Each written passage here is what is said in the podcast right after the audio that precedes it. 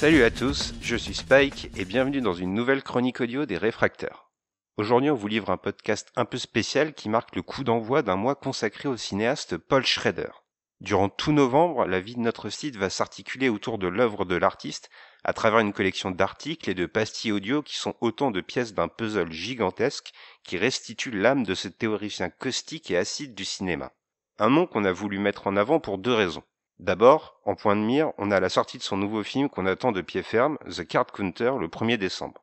Ensuite, car même si on consacre une grande partie de notre contenu à ses propres réalisations, on a aussi voulu mettre en avant son travail de scénariste, une position souvent négligée. De Palma, Pollack et peut-être surtout Scorsese, son ami avec lequel il a collaboré sur Taxi Driver et Raging Bull entre autres, sont autant de réalisateurs qui ont porté à l'écran des scénarios de Paul Schrader. Pour mettre donc en lumière ce nom parfois trop ignoré, on a réuni une équipe de choc prête au défi. Pour m'accompagner pendant tout ce mois, vous pourrez retrouver les amis des réfracteurs Charlotte du podcast Les pieds dans la gueule et Motif Cinéma, Toine de l'apéro ciné et Gré Pigeon de Comics Fair qui, gloire lui soit rendue, a initié cette fièvre Paul Schrader.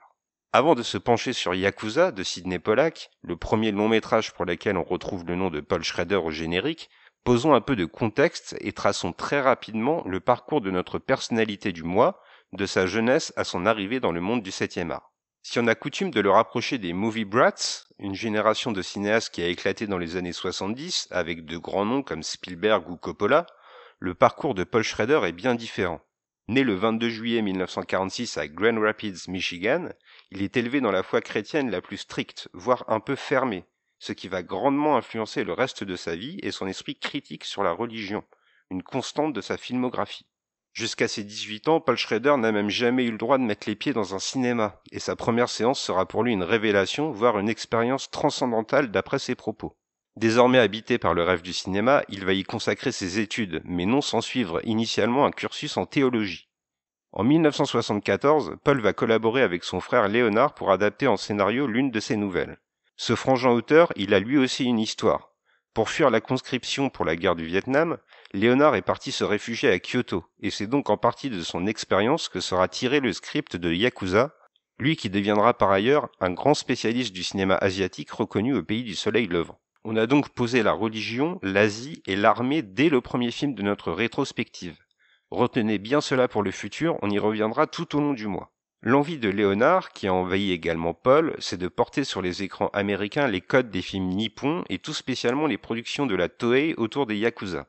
C'est donc pour la somme record à l'époque de 300 000 dollars que Paul et Léonard, aidés pour les finitions par Robert Town, écriront le scénario de Yakuza. Un film signé Sidney Pollack, dans lequel on retrouve Robert Mitchum dans le rôle de Harry, Ken Takakura pour jouer Ken, et Brian Kiss incarnant George. On y suit l'histoire aux ramifications complexes de Harry, un ancien policier militaire stationné un temps au Japon au sortir de la Seconde Guerre mondiale et qui retourne sur l'archipel asiatique pour sauver la fille de son ami George, retenu par une bande de yakuza en affaire avec ce sombre personnage. Pour retrouver sa trace, Harry va renouer avec une ancienne conquête qu'il avait été contraint de quitter, mais surtout avec le frère de celle-ci, Ken, un ex-yakuza lui-même qui doit une dette d'honneur à Harry. Yakuza va donc faire le pari de l'expérience totale du Japon et du dépaysement. En filmant 95% de son long métrage sur l'archipel nippon, Sidney Pollack entend être fidèle le plus possible à l'esprit du pays qu'il veut mettre en valeur. Un souci va tout de même se poser avec l'imagerie proposée par le cinéaste, son côté très cliché. Si on ne peut évidemment pas remettre en cause l'authenticité des décors d'extérieur, encore qu'ils soient choisis pour coller parfaitement à ce périple aux airs parfois trop touristiques, on lève un sourcil soucieux quant aux scènes d'intérieur. Malgré la grande fierté qu'avait Sidney Pollack pour son équipe artistique, on ressent devant Yakuza l'impression qu'on souligne bien trop grossièrement l'environnement pour immerger le spectateur dans un Japon un peu fantasmé.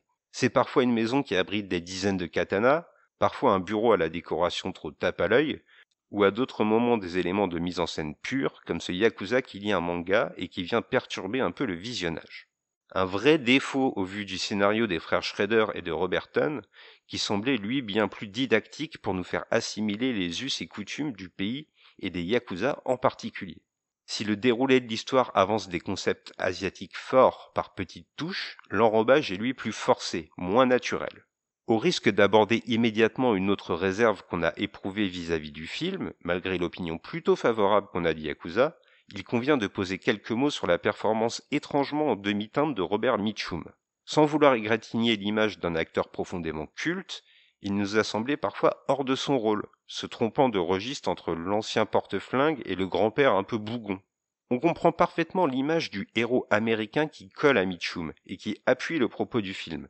Mais cela ne rehausse pas le constat froid. Le comédien est tout simplement peu convaincant. On devine même dans certaines déclarations de Sidney Pollack que le tournage a dû être parfois délicat. Le réalisateur compare son héros à une mule qu'il faut frapper pour avancer, ou évoque parfois son souci de boisson, partiellement visible à l'écran si on est totalement honnête avec vous, au point de donner une couleur étrange à une scène où Harry refuse un verre, entre autres.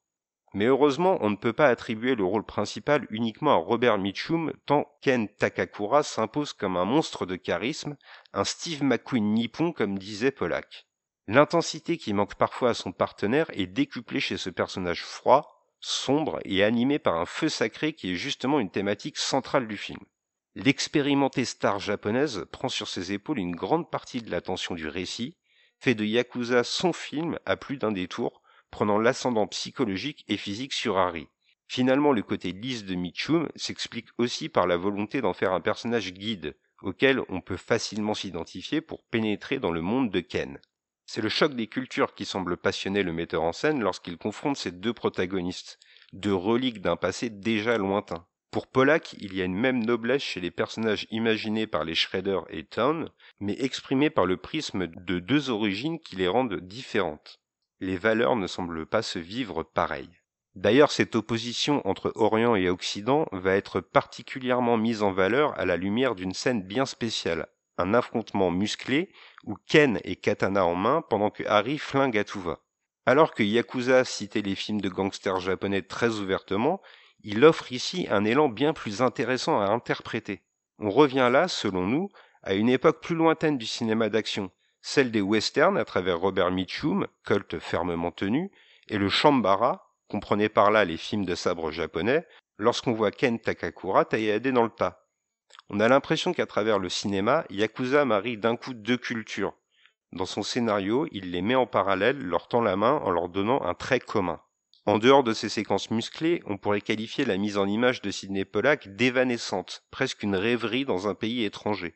Ken et Harry sont tels des fantômes d'un passé révolu, les derniers remparts d'une morale défaillante, les garants de l'honneur? Des déambulations de Robert Mitchum dans les rues tokyoïtes reste l'impression de voir se mouvoir un spectre à la recherche du passé. Car il n'y a pas que le présent dans Yakuza, malgré sa logique de thriller. Il y a aussi l'histoire avec un grand H qui plane sur le destin des héros. Sans jamais avoir recours au flashback, mais simplement par un jeu de dialogue parfois effacé, Pollack esquisse le squelette des rapports conflictuels entre USA et Japon et leur improbable réconciliation. Le long métrage n'hésite pas à faire référence à l'âpre précarité de l'après-guerre, par exemple, ou à évoquer les tristes bombardements américains sur les civils. Yakuza est conscient des racines des tensions qu'il entend exposer.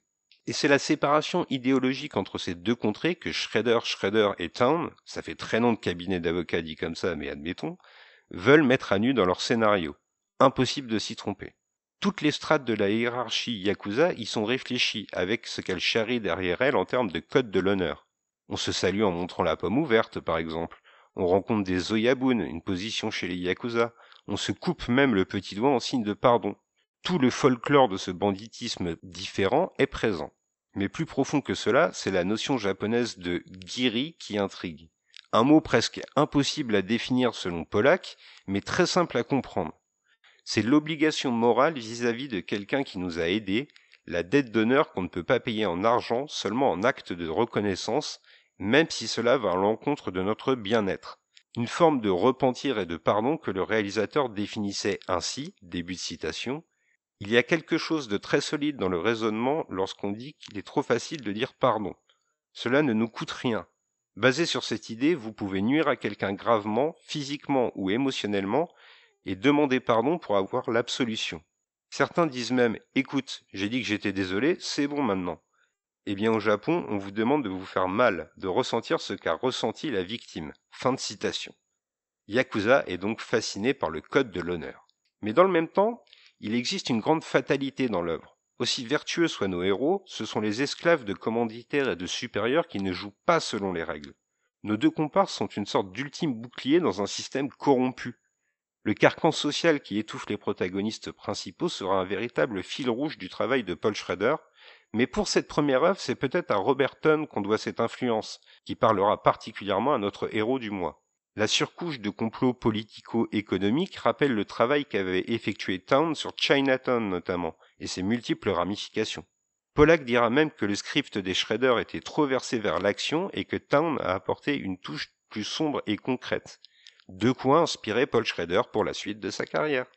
Alors en bref, on donnera la note de 6 à Yakuza. Si le scénario nous a convaincus, et c'est cela qui nous intéressait en premier, si l'ambiance nous a ravis, quelques errances dans le soin visuel et une performance assez mineure de Mitchum nivellent un peu le film par le bas.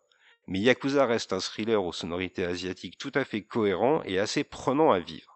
Voilà pour ce premier arrêt dans notre mois spécial Paul Schrader. Restez bien attentifs aux actualités du site puisque comme je vous l'ai dit, on va envoyer pas mal d'articles écrits et de chroniques audio autour de ce personnage du cinéma parfois un peu dans l'ombre mais qu'on a voulu mettre en lumière pour ce mois de novembre. Je vous remercie de m'avoir écouté et je vous dis à très bientôt pour une prochaine chronique audio ou pour un prochain article écrit. Et en attendant, on vous fait des bisous Yakuza